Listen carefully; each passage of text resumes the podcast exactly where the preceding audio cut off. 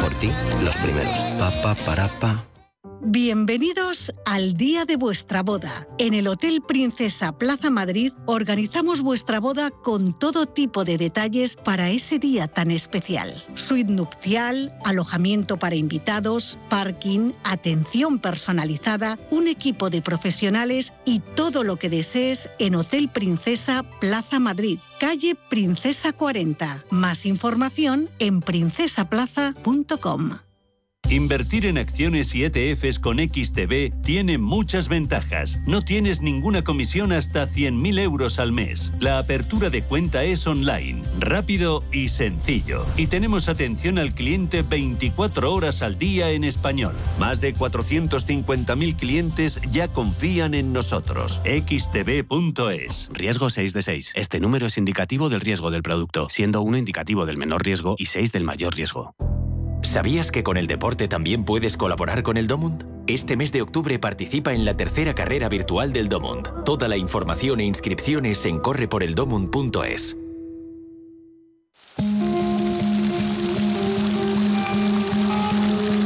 La fuente de la vida. Un viaje a través de los siglos y la historia de la humanidad. La Fuente de la Vida. De lunes a viernes, de 12 a 12 y media de la noche, aquí, en Radio Intereconomía.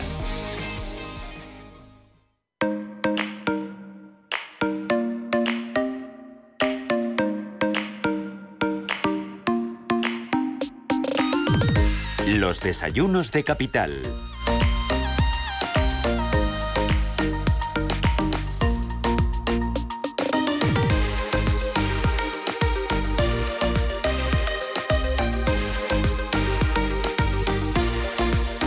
Estos desayunos capital tengo la oportunidad de saludar a un amigo, a un compañero de batallas y de muy buenos tiempos, que es Ángel Escribano. Ángel, ¿qué tal? Buenos días. Buenos días, Susana. Porque lo hemos pasado tú y yo muy bien, ¿verdad? lo hemos pasado muy bien. Hemos peleado muchísimo. Sí, hemos trabajado mucho, por y vamos supuesto. a seguir peleando. Eso, pero lo hemos pasado muy bien, Muy ¿eh? sí. Hemos sido unos afortunados. Sí. So- lo somos todavía. Sí, lo somos. Bueno, Ángel Escribano es director de la Escuela de Vendedores de Alto Rendimiento y eres un crack. Eres un crack en esto de la venta, ¿no? Y en esto de, Me de quieres- cuidar al cliente, Me ¿no? quieres bien, sí. Bueno, lo primero, eh, tengo que agradecerte que yo escucho todos los días Intereconomía y además tiene que ver con lo que eh, voy a hablar, ¿no? Con las emociones. Es un privilegio escucharte todas las mañanas porque transmites algo que muy poca gente tiene por la vida, es la, la alegría de vivir. Y eso es algo que el vendedor lo necesita. Y es algo que se pierde. Yo siempre digo que cuando se pierde el brillo en los ojos, el vendedor se desdibuja. Entonces me da igual el producto o servicio que tú tengas, porque no vas a ser capaz de transmitir ese alma que tiene ese producto, toda esa, todas, todo, todo ese trabajo ¿no? que está en una organización detrás. Y eso es lo primero que tenemos que cuidar. Si un empresario, un CEO, un, un director comercial detecta que falta el brillo en los ojos de- en esos vendedores, está la gente apática, que se lo hagan mirar. Porque, o Bueno, que me llamen. Es que yo, o sea, soy una convencida de que soy una afortunada porque la radio es preciosa, pero además tengo la suerte de conocer todos los días a gente que es muy inteligente, que comparte su tiempo y comparte su conocimiento conmigo, que es muy generosa. Entonces estoy agradecida. Y luego yo también soy de las que tiene la idea de que al trabajo hay que venir motivado de casa. ¿No? Sí. Con ganas, ¿no? Porque, mira, ya la vida es bastante complicada, entonces hay que ir con ganas, con alegría. Hay algún día que estás con el pie torcido, porque eso lo tenemos todos, ¿no? Sí. Pero, oye, eh, no hay que ir con el cuchillo entre los dientes, ni cabreado al trabajo, que se te va a fruncir el ceño. No, porque además es que lo transmitimos Mm, de sí. forma directa. Al final la Mm. correa de transmisión entre un cliente y un proveedor, eh, al final es la emoción. La emoción que tengas. Si tú lloras, la otra persona llora. Si ríes, la otra persona ríe. Además está perfectamente estudiado en, en hipnosis conversacional y en diferentes Bueno, técnicas de... Ahora que hablas de la, de la emoción, en comunicación dicen que hay dos tipos de personas, las que saben comunicar y las que no. Y la diferencia es la emoción. Tú te acuerdas de aquel profesor que llegaba a clase y te aburría y que a los tres minutos ya estabas pensando en otra cosa o te habías puesto pues a hacer tu, jeroglífico ¿no? en papel, porque no nos dejaban llevar el Chromebook entonces ni el móvil. Pero recuerdas también aquel profesor que entraba si te pasaba la hora y habías repasado toda la historia y te quedabas con la anécdota y llegabas a casa y se lo contabas a tu madre. Y eso es la emoción, ¿no? Claro, sí, cuando algo te llega y te toca el alma, eh, lo transmitimos. Eso es vender. Lo que pasa es que no cobramos por ello. Y cuando la gente dice, yo es que yo no soy vendedor, ¿no? Y a veces lo dicen incluso con cierto tono peyorativo. Tú eres vendedor, lo que pasa es que tú no sabes que estás vendiendo. Porque cuando tú sales del cine o cuando vas a clases y lo cuentas en tu casa y lo compartes con los demás, estás transmitiendo una emoción y eso es vender. Vender es una consecuencia, no es una causa. La gente está muy equivocada. Vender es escuchar, vender es emocionarte y emocionar, eso es vender. Y ya si lo llevamos a la máxima expresión sería el lujo, ¿no? Y el lujo para mí es todo aquello que se hace con, con las manos, con el alma, ¿no? Ahí una empresa, por ejemplo, llevado para que nos... Voy a poner un ejemplo sencillo, ¿no? Las, las lavanderías parecen que son un negocio sucio, ¿no? un negocio como oscuro. Y hay, un, hay una empresa que llevo siguiendo dos años y medio, es Telelab, una empresa familiar que ya tiene un montón de franquicias por toda España y han llevado un negocio oscuro al, a la máxima expresión. ¿no? Es un, un, tipo de empresa que lo que ha hecho ha sido eh, trabajar artesanalmente tu ropa, la perfuman, la meten en cajas y te la llevan a casa y cuando, llega a casa eres la persona más feliz del mundo. No solo te han quitado un problema, igual que la lavandería de tu barrio, sino que han sido capaces de llevarlo a ese siguiente nivel. Es decir, escuchan el problema real. No solamente es que me limpies la ropa o que una ventana te tape eh, una pared, sino que te quite el frío y que te quite el ruido. Entonces, eso es lo que muchas veces tardamos en entender del mercado, el, problema real, no lo que nosotros queremos creer, ¿no? Tú además eh, eres un firme mm, luchador por eh, poner en valor la figura del vendedor, del comercial, que siempre ha estado muy denostada y sin embargo tiene un mérito tremendo. Sí, mira, vamos a unas, a unas épocas, ¿no? Yo creo en la que eh, la venta va a ser una profesión refugio. Lo comentábamos antes de entrar en el estudio. Eh, la hostelería y el mundo comercial siempre eh, recogen muchas veces personas que parece que no tienen otra oportunidad más que llegar aquí. Bueno, pues es una profesión magnífica en la que se puede llevar eh, con muchísima dignidad y además es mucho más interesante ser muchas veces vendedor que empresario. Lo voy a poner en cifras. Un vendedor de nivel medio es muy fácil que gane 3.000 euros al mes netos, con todos los gastos pagados, ¿vale? Entre fijo y variable, que es una de las cosas que yo enseño en, el método Ángel Escribano. ¿no? Eh, eso es muy complicado, llevarte eh, las micropymes españolas, cuando se echa cuentas el fontanero, el peluquero, el otro, al final dices, yo he ganado 3.000 euros. Digo 3.000 por poner una cifra. Es tremendamente difícil. Mañana tenemos IVA, tenemos retenciones, tenemos pagos a cuenta. Eh, de verdad que es una oportunidad muy interesante. Y el que está dentro de una organización es una vía muy rápida para llegar al, al staff directivo. Porque una persona que está en la calle, que ha vendido, que es capaz de organizar equipos, al final luego es formarse en otras áreas. Pero es lo más importante es tener el pulso de la calle. Cuando tú dentro de una empresa sabes cómo está la calle, sabes interactuar con el resto de personas, vas a poder interactuar a cualquier nivel. Y yo siempre digo, se puede ser rey y vendedor, médico y vendedor, arquitecto y vendedor, porque vendedor al final son, una serie de, atribuciones, de atributos y de desarrollo. Es una evolución personal que te hace que el problema del otro te lo eches en tu mochila. Hasta los periodistas somos vendedores porque tenemos que vender nuestra historia, nuestra idea de nueva sección de programa, nuestro eh, artículo y, que eh, esa venta nuestra tenga más espacio que la de otro compañero, ¿no? Y para eso nos lo tenemos que creer y como dices tú, que te brillen los ojos. hay periodistas implosivos y periodistas expansivos. Por eso te he dicho lo que siento y lo que pienso. O sea, yo escucho por la mañana a las 8 de la mañana la radio y me alegro al escucharte. ¿Por qué? Porque eres, eres expansiva. O sea, tratas de alegrar, ¿no? De alegrarte y alegrar. Eso un vendedor también lo puede hacer, pero es un tema de actitud, no es un tema de conocimiento. Entonces, ¿Y, esto se aprende? Eh, lo primero hay que entenderlo. O sea, tenemos que entender que lo que dice el Evangelio, ciento por uno, se, se recibe mucho más dando que cogiendo. Siempre es así. Lo que pasa que es duro, sobre todo en momentos difíciles donde no te salen las cosas, donde tienes que pelear. Hay un, hay un momento en el que es muy fácil tirar la toalla. Todos hemos tenido momentos de esos y además yo los empresarios que conozco eh, más exitosos, cuando te cuentan realmente sus historias, son, se te ponen los pelos de punta, ¿no? Pero el, lo más importante es que tú salgas a casa por la mañana con la mochila vacía de problemas y vuelvas a casa con la mochila llena de problemas de otros. Somos compradores de problemas. Es una actitud de generosidad, de entrega. Entonces, lo primero, la máquina que hace eso eres tú. Tienes que estar bien físicamente. emocionalmente. En esta escuela de vendedores de alto rendimiento, ¿qué es lo que enseñas? ¿Qué tipo de herramientas, qué tácticas enseñas? Hay dos ejes, persona y producto o servicio, ¿vale? Esos son los dos ejes principales del método Ángel Escribano. Y hay 10 fases que pasan desde los objetivos, rehacer objetivos personales y profesionales, hasta la fidelización. Es un viaje completo, es un 360, donde la persona que viene va a aprender a vender, va a reforzar sus técnicas y tácticas de venta o va a reciclarse. Todo el mundo sabe lo que hay que hacer para vender, o mucha gente, pero a veces se desordena. Y lo peor de todo es que un vendedor no venda y no sepa por qué no vende. O una organización no venda y no sepan por qué no venden.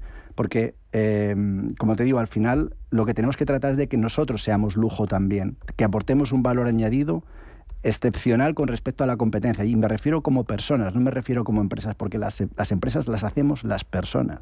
No podemos salir con un lastre que se note la cara, que ya vamos tristes, aburridos, jorobados, porque eso lo vamos a transmitir también. Oye, en todo esto, ¿qué papel juega Internet? Porque eh, ha cambiado muchísimo el panorama. Sí, ha cambiado, pero todo toda aquella... O sea, Google ha matado al vendedor malo, pero aquel que es capaz todavía y que sea capaz en el futuro de transmitir esas emociones, de echarse los problemas de los demás a la, espalda, va a tener una oportunidad y además es un valor cada vez más escaso. O sea, ese es el vendedor que va a sobrevivir. Eh, eh, al resto, eh, pues que lo, van a tener complicado porque todo, todo aquello que pueda hacer una máquina, lógicamente, no lo va a hacer una persona porque los gastos salariales son tremendos dentro de una compañía. Pero mm, la profesión de la venta, ¿no? Eh, tomada desde el punto de vista humano y con el objetivo de, ayudar a los demás a través de tu producto y servicio, un producto o servicio de calidad, como dice mi amigo Juan Yagüe, si tú haces un producto o servicio de calidad, luego la gente te lo va a pagar, pero haz un producto o servicio de calidad.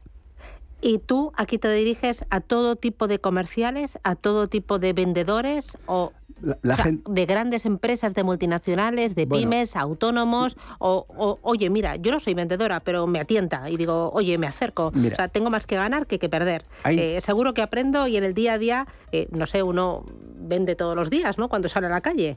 Aquel que quiera ganar más dinero a través del conocimiento de las personas. Aquel que quiera subir de nivel en su empresa y aquel que le obliga en su empresa a hacer un curso de ventas tiene acogida en el método de Ángel Escribano. Pero sobre todo tienes que tener una necesidad interior de mejorar.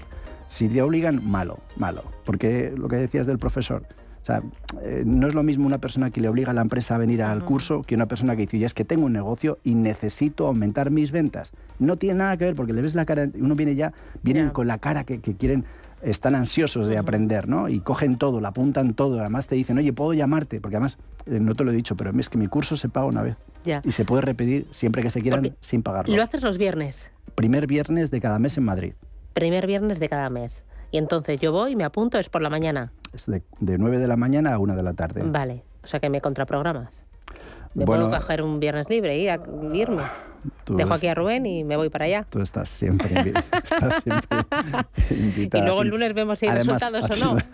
Vamos a hacer un experimento, señores. No, te hace mucha falta. el primer viernes del mes que viene me voy a la Escuela de Vendedores de Alto Rendimiento con los ojos brillándome, ya lo sabes, eso nunca falla. Eso es lo más y luego el lunes vemos los resultados, ¿no? Y si repito, pues repito al, siguiente, al primer viernes de diciembre, ¿no? Claro. ¿Pones de desayunar? Eh, siempre. Ah, sí, a las 11 hacemos un parón, hay un coffee donde la gente interactúa y además son perfiles distintos, ah, empresarios, vendedores, emprendedores y mm, la gente sale eh, increíble. Y somos poquitos para que nos mimes. Ocho personas. Vale, fenomenal. Ocho personas. Y de todos los sectores, tamaños, sí, porque, ¿sí? porque al final siempre hay un producto o servicio y siempre hay otra persona al otro lado. Eh, te voy a decir una frase que a mí me escuché una vez. Detrás del ordenador más potente del mundo siempre va a haber una persona. Los ceros y unos están muy bien. Eh, el Big Data está genial, pero es que somos todavía somos humanos. Por eso tenemos una oportunidad los vendedores, porque todavía somos humanos. Pues Escuela de Vendedores de Alto Rendimiento, el primer viernes de cada mes y el primer viernes de noviembre me tienes allí, la primera. Se puede preguntar, ¿no? Será bien recibida, sí, por supuesto. Gracias, Ángel Escribano. Enhorabuena, hasta pronto. Adiós.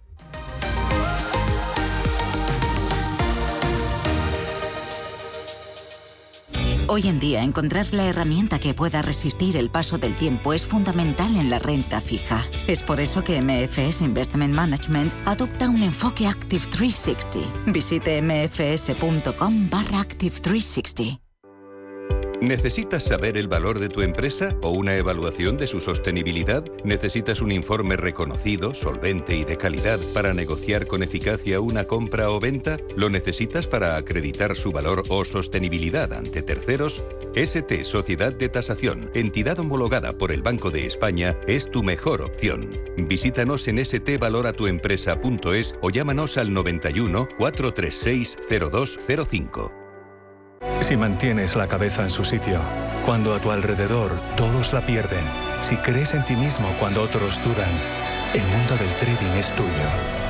Trading 24 horas, un sinfín de oportunidades. Cuando ves la oportunidad, IG. Todas las operaciones conllevan riesgo. 76% de las cuentas de inversores minoristas pierden dinero en la negociación de CFD con este proveedor. Debe considerar si comprende el funcionamiento de los CFD y si puede permitirse asumir un riesgo elevado de perder su dinero.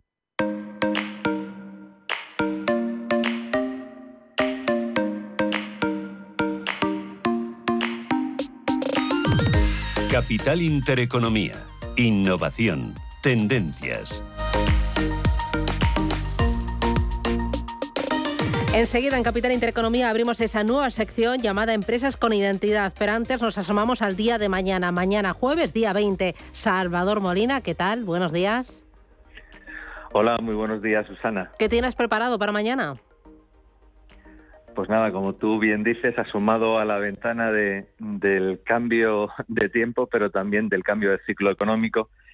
Y es que mañana a las nueve y media de la mañana arrancamos en la sede del ICO con el 15 Congreso ECOFIN ya y en ese Congreso ECOFIN pues vamos a asomarnos a esa ventana para ver cómo, cómo van pasando los nubarrones y qué hay que hacer para ello, es decir, analizar las distintas incertidumbres que ahora mismo tiene cualquier empresario, cualquier directivo sobre qué va a pasar con los distintos eh, precios de materias primas, de energía, la inflación, en fin, este cambio de ciclo económico que barrunta insolvencias, barrunta morosidad, pero que por otra parte también hay rayos de esperanza respecto a la aportación de nuevas tecnologías como ese metaverso o esa ayuda que desde el mundo fintech, desde las nuevas aplicaciones de ámbito financiero pueden hacer para nuestro negocio o distintas oportunidades de negocio que surgen en distintos rincones del mundo. Eh, Salvador, se va a celebrar mañana jueves, día 20, arranca a las 9 y media de la mañana, va a durar todo el día.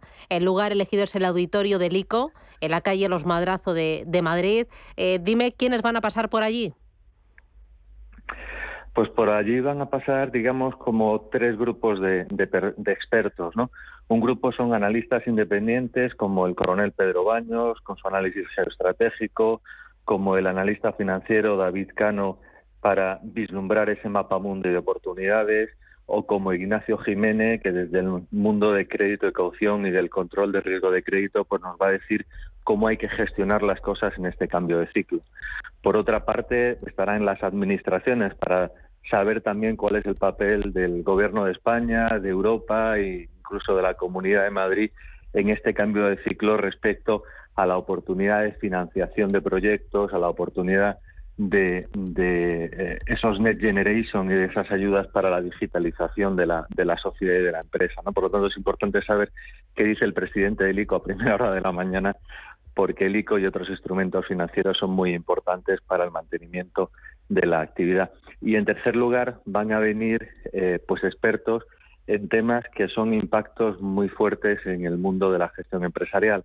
Eh, expertos de la Policía Nacional que está luchando contra el cibercrimen y el ciberfraude a las empresas y que en muchos casos resulta ser una de las grandes razones para el cierre de la actividad empresarial. Van a venir expertos en metaverso como Silvia Leal y como algunos otros eh, que ya han experimentado en el metaverso y Magin lleva más de un año experimentando en el metaverso. un panel más que completo. Mañana nos encontramos en el Congreso Ecofin 2022. Desde las nueve y media de la mañana estaremos allí pendientes de los ponentes, de las ideas y de los mensajes. Nos vemos mañana. Gracias, Salvador. Nos vemos mañana. Que las puertas abiertas para todos. Gracias, un abrazo. Elmejorjamón.es. Más de 40 años seleccionando los mejores jamones y lomos de bellota, embutidos y carnes ibéricas de campo. Alto nivel en conservas, anchoas y quesos. Elmejorjamón.es. Visítenos y le asesoraremos en su compra de alta calidad para su casa o empresa. La Hora de Miguel Ángel es un programa dedicado a la salud y la prevención de enfermedades. Con un lenguaje claro y sencillo, te explica cómo llevar una vida saludable. Todas las noches a la una y media de la madrugada en Radio Intereconomía.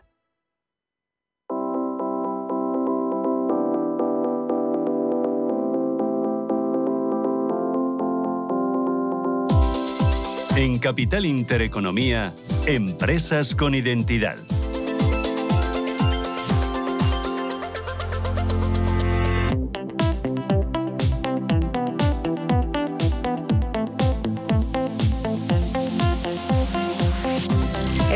Intereconomía y en esta sección llamada Empresas con Identidad enseguida les vamos a contar la historia de una empresa que se llama Brand Track. Va a estar con nosotros su fundador y su CEO, Santiago Lagier. Nos va a contar pues eh, cómo surgió la idea ellos lo que hacen es poner el hilo musical a muchos comercios, a aeropuertos, a mm, centros comerciales. Bueno, sus clientes son muy diversos. Empezaron eh, utilizando Internet e inteligencia artificial con muy poquitos clientes y con una gran pasión por la música y ahora son un equipo que está desperdigado por todo el mundo, que son muy rentables y con unos clientes de primer nivel. Tienen a las grandes empresas españolas, a muchas internacionales en lista de espera para componerles el hilo musical de sus oficinas, de sus tiendas, de sus restaurantes. Es increíble y claro, cuánto importa la música. Enseguida les vamos a presentar la historia de Brand Track, pero antes vamos a hacer un repaso a lo que es eh, el capital privado, el private equity. Vamos a explicarles pues eh, cómo les está yendo en este año al private equity marcado por la recesión, por la inflación y por la subida de tipos de interés, eh, volúmenes, operaciones, sectores y segmentos en los que hay más apetito inversor. Y para ello nos acompaña Guillermo Uribe. Guillermo, ¿qué tal? Buenos días. Muy buenos días, Susana, ¿qué tal? muy bien, encantada de reencontrarte en las ondas, Guillermo. Sí, muy, contento de poder volver a estar en la, que, en la que fue mi casa tanto tiempo. Yo también, y además eh, con, con, Guille trabajamos muy duro, tuvimos unos años de trabajar muy duro en el mismo equipo y, nos compenetramos Aprendiendo mucho también, ¿eh? Aprendiendo mucho también. bueno, Guillermo Uribe ahora es director de Capital and Corporate, que es una de las revistas especializadas de más reconocido prestigio y de más trayectoria en todo lo que es el eh, private equity, el capital privado. Eh, y, decía, bueno, pues como estamos de estreno, eh, Susana, te voy a dar unos datos que los acabamos de, sacar, de tener, ¿no? Hemos cerrado el tercer trimestre de este año. Y... Hecho, no, lo hemos, no los hemos publicado todavía. Así que, esto es en exclusiva, ¿no? Exclusiva. sí, sí, totalmente, Bueno, pues, oye, cuéntame este tercer trimestre del año, ¿qué datos arroja?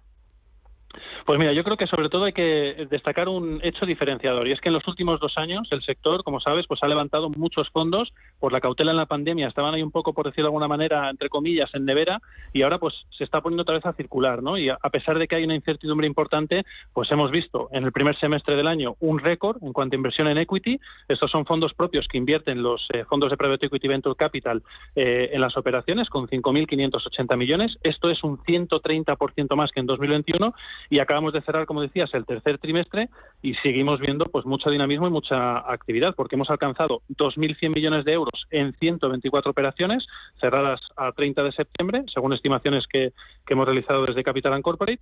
Eh, es verdad, si quieres ahora lo comentamos, que ha habido varios megadeals, operaciones de más de 100 millones de inversión, en concreto nueve, seis de ellas muy grandes, pero la conclusión que sacamos es que realmente sigue siendo el middle market español, es decir, las empresas medianas y pequeñas, el gran dominador del sector, aglutinando pues la mayoría de las operaciones de, inversión de, los fondos, lo que demuestra también pues ese papel dinamizador de, de, nuestra de nuestra economía, sin duda. ¿Y cuáles han sido las operaciones más destacadas en el último trimestre o tras el verano? Sí. Ha habido varias operaciones bastante sonadas, seguro que habéis hablado de hecho en el programa de muchas de ellas, pero yo creo que sobre todo hay que destacar una, que ha sido el cierre de la compra del fabricante español de motores ITP Aero por Bain Capital, que llevaba ahí en recámara desde 2019 y que no se había conseguido completar hasta ahora, casi 1.800 millones de euros.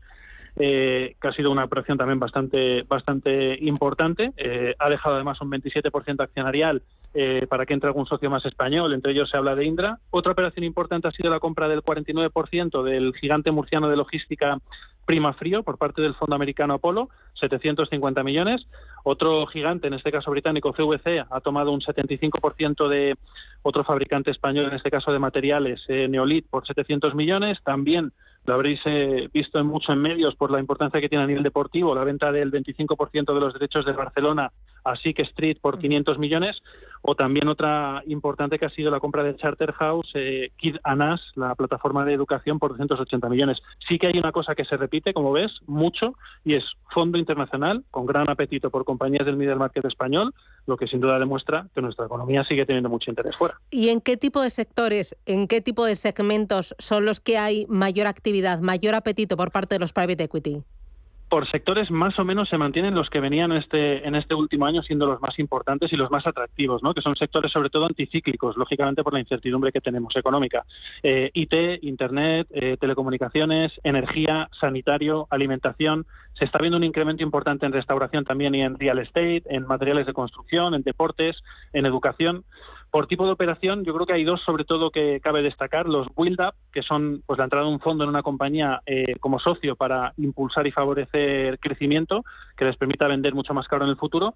Y los, lo que se conoce en el sector como secondary buyout, que es la venta entre fondos, de un fondo a otro. También ha subido bastante la financiación para el cierre de operaciones apalancadas y yo creo que cabe destacar también pues que uno de los grandes protagonistas de los últimos años está teniendo un crecimiento increíble y lo sigue manteniendo como es el Venture Capital.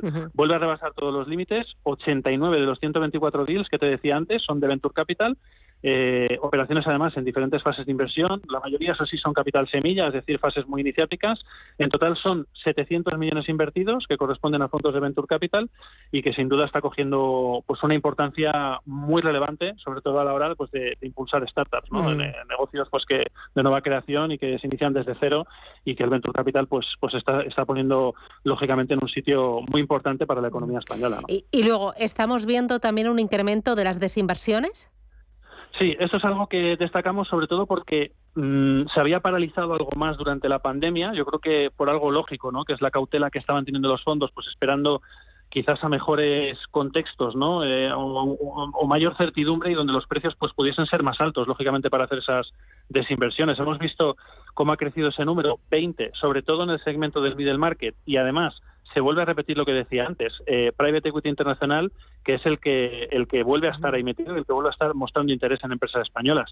Entre las más mediáticas que hemos visto en este trimestre, pues Clínicas Dorsia, que ha pasado de Nexus y Capza eh, a Península Capital, eh, Ibermática, que lo ha comprado Proa Capital, el traspaso de Primavera por parte de Oakley Capital, también, como decíamos antes, Kidanas eh, a Charterhouse o también la venta de Redex. Muchas operaciones también en este segmento que sin duda pues vuelve a poner en el foco también las desinversiones a medida que la cautela de la pandemia pues ha, ha permitido también eso, claro. Claro, y muchas operaciones pendientes de cerrarse en el tramo final de este año. Todo apunta a que la recta final también va a ser muy buena, que en el último trimestre vamos a ver eh, datos, volúmenes eh, muy interesantes. Sí.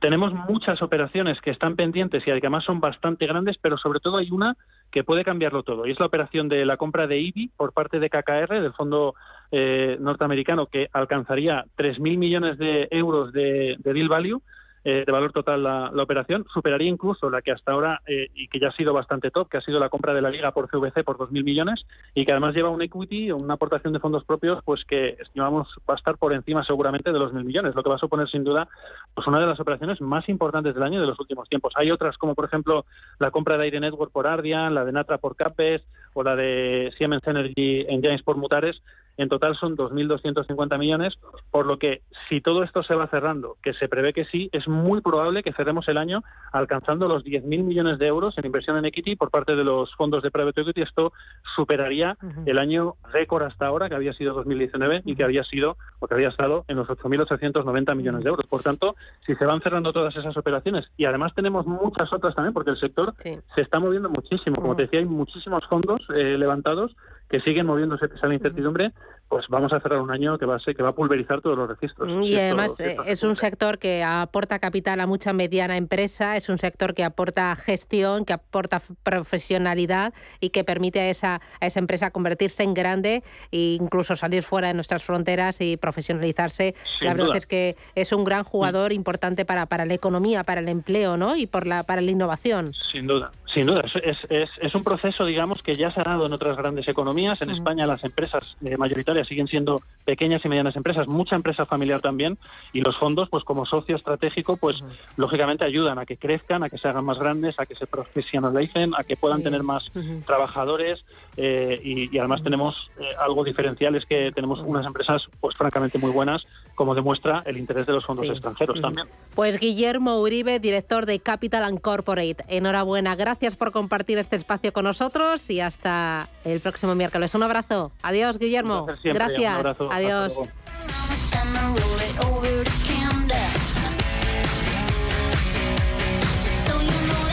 En Capital Intereconomía, empresas con identidad.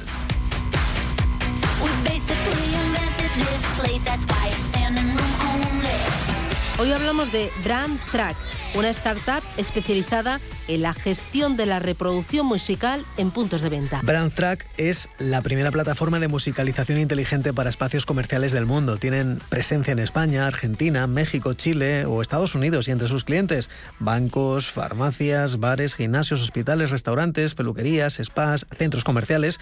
BrandTrack nació en 2016 con el primer cliente, el Hotel Four Seasons de Buenos Aires y no mucho tiempo después un fondo de San Francisco decidió apostar por ellos y empezaron a crecer en la Latinoamérica.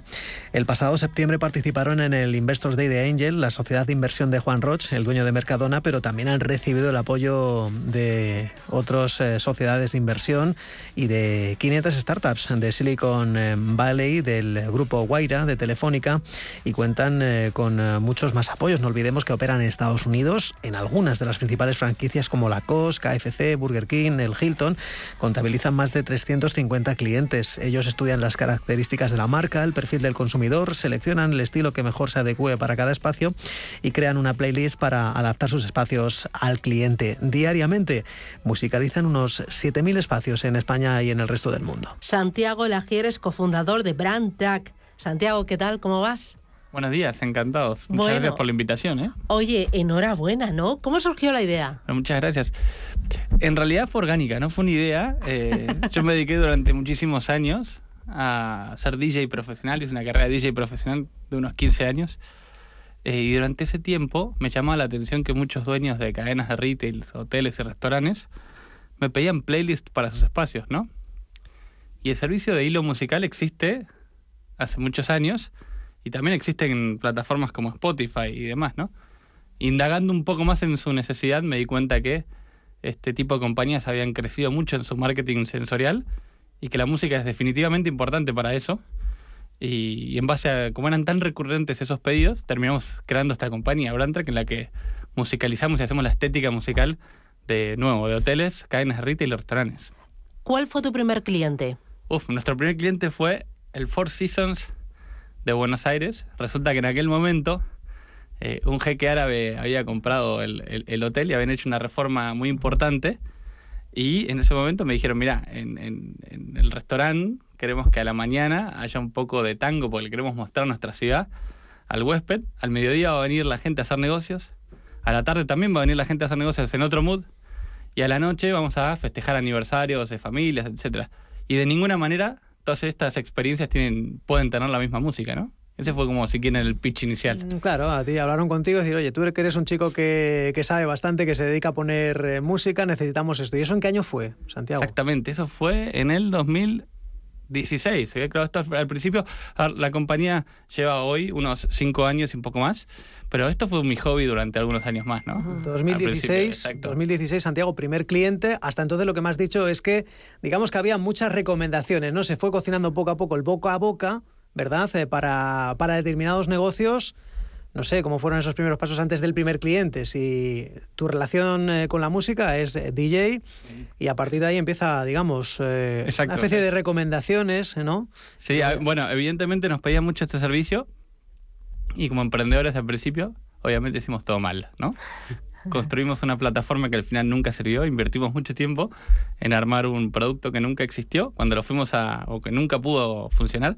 Cuando fuimos a implementar en el primer cliente, nos dimos cuenta que todo, todo ese tiempo que habíamos invertido en producto eh, no funcionaba, ¿no? Entonces tuvimos que, en apenas tres días, hacer un producto 2.0 para implementar el, primer cliente, ¿no? Esto es como un mensaje, si querés, muy normal en el mundo del emprendedurismo, ¿no? No te pidió una playlist sin más, sino que teníais que lanzar, digamos, eh, la plataforma, por así decirlo, lo que es Brandtrack tal y como hoy lo conocemos, ¿verdad? A ver, un poco la Eh, diferencia. Exactamente es, es una aplicación. Exacto. Es una plataforma de musicalización inteligente y transparente para espacios comerciales, ¿no? Entonces, en el mercado ya había soluciones de hilo musical. Ahora, nuestros clientes lo que querían era una sensación o por lo menos una experiencia más inteligente. Que la música vaya cambiando por horarios, que no es lo mismo tu tienda en el barrio aquí de Salamanca que en el centro de Barcelona. O sea, cada tienda es un mundo, cada minuto dentro de una tienda es un mundo o dentro de un restaurante es un mundo y esa experiencia tiene que ser inteligente, tiene que ser capaz de adaptarse al cliente a cada momento. Y ¿no? no es lo mismo eh, la música por la mañana que la música por la tarde. No es lo Correcto. mismo en verano que en invierno. No es lo mismo un día de lluvia que un día muy soleado. Exactamente. Bueno, ahí justo creo que diste en, en el punto, ¿no? Una de las cosas que hacemos es integrarnos con sistemas eh, del clima, por ejemplo, sistemas digitales del clima. Entonces, de esa manera podemos ir cambiando de manera inteligente la música si es un día soleado, si es un día eh, lluvioso, lo que sea, ¿no? Tenemos muchos clientes, por ejemplo, en la Ribera Maya mexicana, donde el clima es importantísimo, ¿no? Claro, eh, entiendo que ese es un poco el servicio que, que ofrecéis, se pone la empresa en contacto con vosotros. eh, hilo musical, listas de reproducción. Los clientes, me estás hablando de, de hoteles, de locales comerciales, de centros comerciales, eso es eminentemente el tipo de clientes al que se dirigen Correcto. vosotros, ¿verdad? Exacto, tenemos eh, unos 350 clientes eh, de marcas como McDonald's, Burger King, Kentucky, Fried Chicken, Hilton, Lacoste, CNA. Eh, Y bueno, y los vamos captando en, en distintos países y, y ese es el servicio que ofrecemos. Musicamos- musicalizamos de manera inteligente y transparente cada espacio, ¿no? Pero por lo que veo, desde el primer momento son empresas muy grandes. Exacto, sí, sí. Son ver- grandes nombres. Los que, ¿Cómo habéis conseguido enganchar a esos grandes nombres? Bueno, a ver, como, como startup de tecnología que somos, eh, lo que hemos hecho es, de alguna forma, hacer un proceso de prospección y de venta automatizado, ¿no? Es decir, que la base de la pirámide, lo que nosotros llamamos el funnel de ventas, el proceso de ventas, está totalmente automatizado y por eso es que podemos captar eh, eh, clientes eh, de manera global, ¿no? Me hablabas 350 clientes muy grandes, hemos hablado de grandes franquicias. Entiendo que habrá miles de locales eh, que tendréis musicalizados. ¿Cuántos? Y todos los, todos los meses musicalizamos más o menos, o todos los días, mejor dicho, más de 7.000 espacios. ¿sí? Ujú, Y todo empezó en Four Seasons, en Argentina. En Entiendo que el siguiente paso lógico sería, bueno, pues radicarnos, hacernos fuertes en, en nuestro mercado interno, en este caso Argentina, eres argentino. Exacto. Empezó por ahí. ¿Cuál sería el siguiente paso lógico? ¿A qué otro, cuál fue el país? Sí, en Argentina empezó siendo un hobby. Ese hobby a veces, como a muchos les ha pasado, se vuelve. No sé si la palabra es molesto, pero intenso. Entonces ahí fue cuando decidimos profesionalizarlo. En ese momento aplicamos a las distintas aceleradoras de negocios y tuvimos la suerte de que 500 Startups, un fondo de San Francisco con sede en México, eh, confió en nosotros y ahí fue cuando ya nos este, digamos, constituimos como compañía en el 2016 en México. A partir de ahí empezamos a crecer en, en toda Latinoamérica, en la región, y como en el- ya en el 2017-2018 empezamos a tener demanda orgánica de España, y ahí fue cuando decidimos eh, mudarnos aquí a España, donde hoy por hoy lo consideramos como nuestro headquarter, ¿no? Todo el equipo de management de la compañía vive aquí, estamos aquí. ¿Es muy diferente el cliente español al cliente de México, de Argentina o de Estados Unidos? Sí, definitivamente. Es un, el cliente español es un cliente que tiene mucha más sensibilidad, si quiere, por la estética, por lo artístico. Y, y a nosotros nos gusta mucho porque es un cliente muy exigente, eh, que, que realmente de- demanda un producto de, de excelencia y, y para nosotros es como en algún punto la tierra donde hacemos nuestros experimentos, ¿no? Mm, ¿Tú crees, eh, tú dirías que, bueno, has ah, puesto un poco a España por las nubes, ¿no? Respecto a, a otros mercados, ¿no? ¿Tú no crees que, que el cliente español o las empresas, comercios españoles, quizá la asignatura pendiente a la hora de montar una empresa, incluso startup, si quieres, la música, puede ser esa asignatura pendiente? ¿Tú tratáis con grandes compañías, pero no sé si tú crees que en la pyme, que entiendo que también conocerás la experiencia como DJ, de cuántos bares, cuántos locales eh, que se han hecho con un ambiente, no sé, pues chill out, luego la música no es chill out. Y entonces aquí falla algo. ¿Tú crees que es la asignatura pendiente de verdad en España? Para que a lo mejor la música es algo en lo que, oye, que no controlamos tanto, que intentamos delegar en profesionales como tú, en este caso de grandes empresas, pero ¿qué pasa con las pequeñas? Bueno, a ver, como todo, ¿eh? Tienes algunas marcas quizás o algunas empresas que están más sofisticadas en ese sentido y que para ellos el aspecto sensorial es importantísimo y otras que no tanto. De todas maneras, en cuanto a la generalidad, sí, yo creo que falta todavía más de un 50% del mercado que, que, tiene ese potencial de profesionalizar su música, ¿no?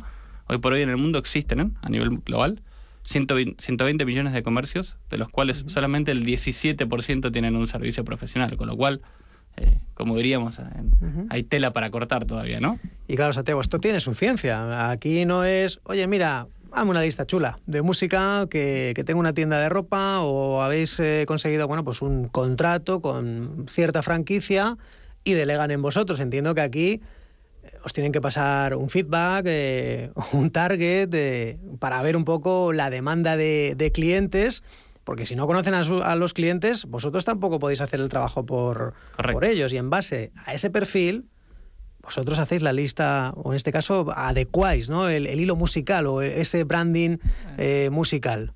Correcto, ahora un poco el proceso empieza con una entrevista con eh, muy probablemente el perfil es el gerente de marketing en cada uno de, los clientes con los que trabajamos. A partir de ahí entendemos un montón de características eh, etarias, geográficas, socioculturales, etcétera, etcétera, de esos clientes. Y en función de eso entendemos también, que a veces es algo que se habla poco, de qué tipo de experiencia necesita tener el cliente en ese establecimiento. Y en función de eso hacemos las listas. Otra vez, ¿qué tipo de experiencia? Porque esto no se trata de entender qué música le gusta al consumidor, sino qué tipo de música es la adecuada para eh, ese tipo de consumo, ¿no? Eh, hay si tiene un minuto, hay un pequeño experimento importante, hecho hace algunos años en una vinería, que creo que grafica muy bien esto, ¿no? Decían que en aquella vinería, eh, cuando ponían la música de todos los días, se compraban las etiquetas de todos los días, claramente. Ahora, lo interesante era que cuando ponían música francesa, se compraban etiquetas de vinos franceses, pero cuando ponían música clásica, que para nosotros es un género musical que está eh, vinculado con lo, con lo, intelectual, digamos, con, con, lo cultural, se compraban etiquetas de vinos más caras, ¿no? Entonces, fíjate cómo la experiencia eh, de una persona en una tienda a partir de la música puede cambiar su comportamiento, ¿no? Modificar los hábitos de consumo, pero entiendo que también eh, otra de las cosas que se busca con, con este tipo de servicios es que el cliente esté más tiempo en la tienda, ¿verdad? Correcto. Sí, nosotros lo que buscamos, y es un poco lo que decimos siempre, es crear conexiones entre las marcas y las personas. Uno cuando está en un restaurante, en una tienda y realmente se siente a gusto, químicamente se agrega una eh, se agrega oxitocina, digamos, eh, eso hace que, que, al final uno esté contento, esté a gusto en ese lugar, y ese, ese tipo de registros a nosotros nos quedan en el inconsciente, ¿no? Entonces, eh, uno normalmente cuando sienta que tiene que salir a, comprar algo en una tienda o un restaurante, va a tender a pensar eh, en ir a hacerlo en aquellos lugares donde definitivamente la pasó bien, ¿no? Por eso nosotros decimos que nuestro objetivo es eso, conectar a nivel emocional personas con marcas. Y os han llegado a decir, oye, necesito que aumente el ritmo de venta de mi negocio y creo que vosotros me podéis ayudar.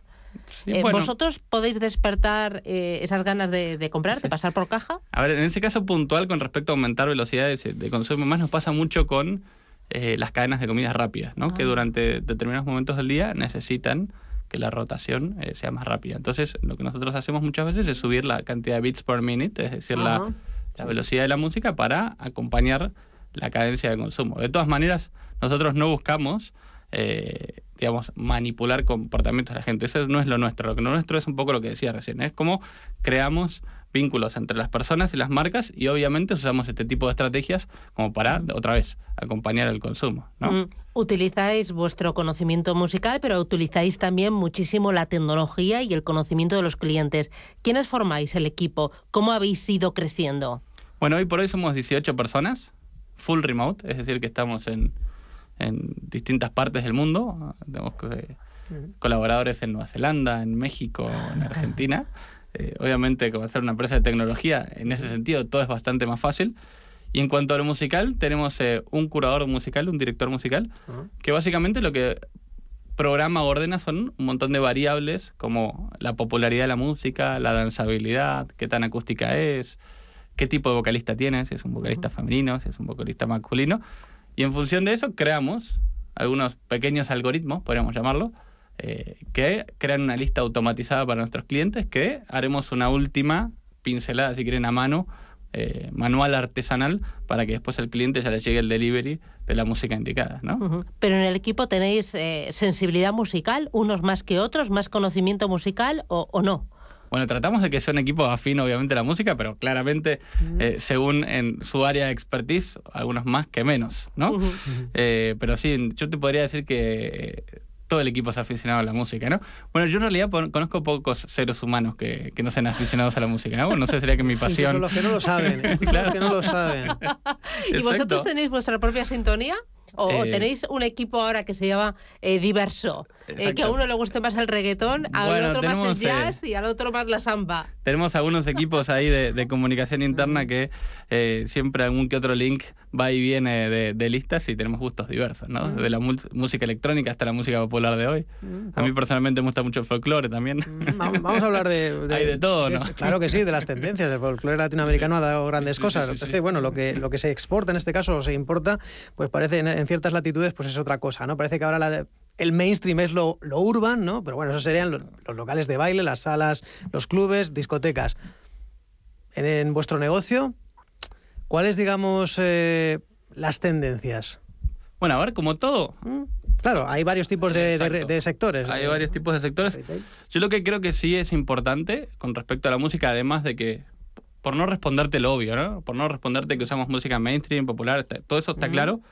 Ahora, en nuestro caso, lo que sí estamos intentando hacer y que tiene mucha buena recepción de parte de los clientes es usar muchos artistas independientes. Hoy por hoy nosotros ya reproducimos unas 84 millones de canciones al mes y creemos que somos un canal para dar a conocer también artistas independientes, ¿no? Y eso nos está funcionando mucho, si quieres, como novedad, ¿eh? Además de que obviamente ponemos el pop de moda, ponemos el reggaetón de moda, digamos, todo ese tipo de, de, de, música la usamos, pero tratamos de darle mucha voz a los artistas independientes de todo tipo de ritmos. Ese tipo de música que la escuchas y dices, voy a ver si la cazo con el móvil, ¿no? Exactamente, esa misma. Oye, en cuanto al negocio, ¿cómo os va? ¿Estáis notando a una, eh, una mayor presión por parte de los clientes por necesidad de vender más? Eh, ¿Notáis un menor ritmo de petición de nuevos clientes por esa desaceleración económica? ¿Cómo os va? A ver, yo, yo, veo dos cosas en nuestro, eh, en nuestro aspecto puntualmente. Es verdad que hay una desaceleración económica, es cierto que hay eh, una crisis, está claro.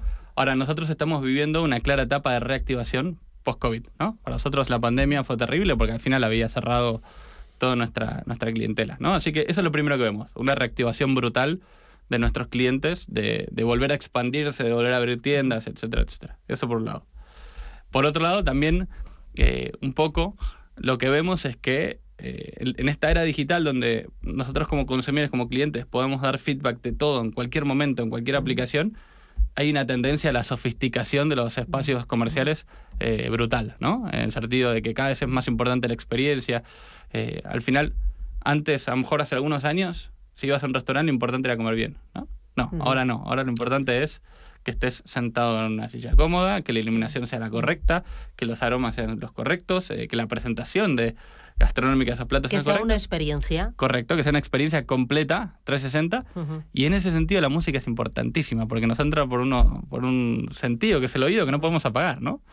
Entonces, eh, la música en ese sentido tiene un rol eh, como trascendental. El como el maridaje. No se trata solo de una música que, bueno, la que menos estorbe en este caso para un restaurante, sino algo que, sea lo que, lo que más, eh, bueno, pues vaya acorde a, ese tipo de, de, negocio. Por mi parte, la, casi la última, Susana.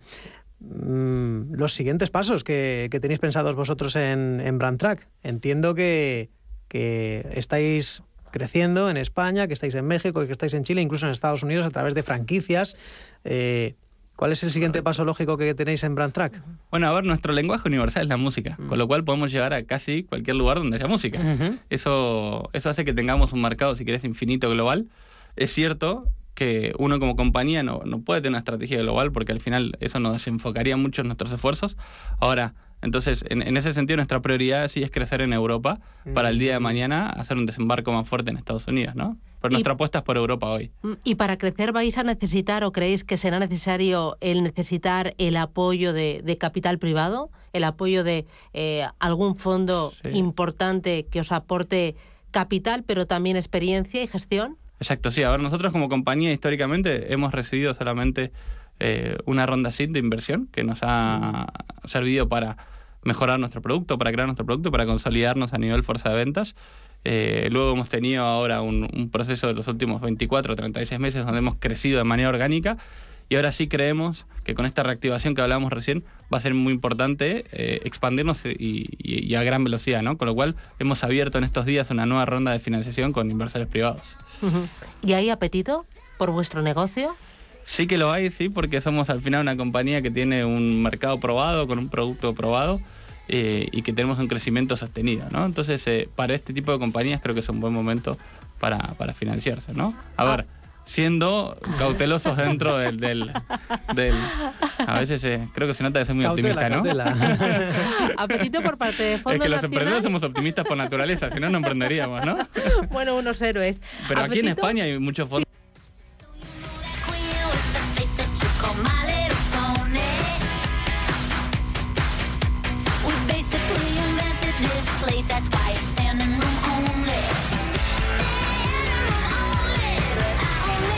Y nos vamos, ponemos el punto final a esta edición de miércoles de Capital Intereconomía. Nos reencontramos mañana a partir de las 7. Gracias, buen día.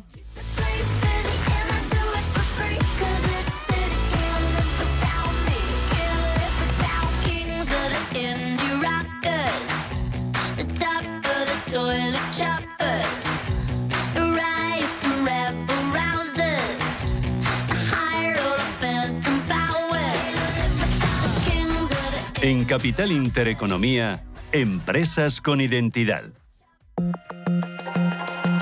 La dirección de Radio Intereconomía no se responsabiliza ni comparte necesariamente las opiniones y consejos de sus colaboradores o las realizadas por terceros ajenos a este programa.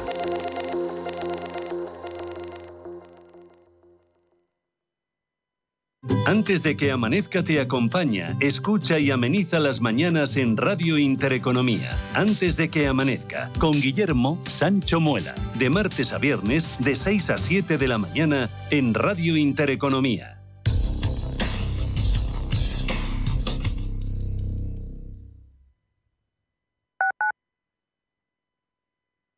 WeCity es la plataforma de inversión inmobiliaria mejor valorada de Europa. Con WeCity, nuestros inversores ya han obtenido rentabilidades netas anuales superiores al 15% en plazos de entre 6 y 18 meses. ¿A qué esperas para rentabilizar tus ahorros? Llama al 628 53 40 63 o entra en wecity.io.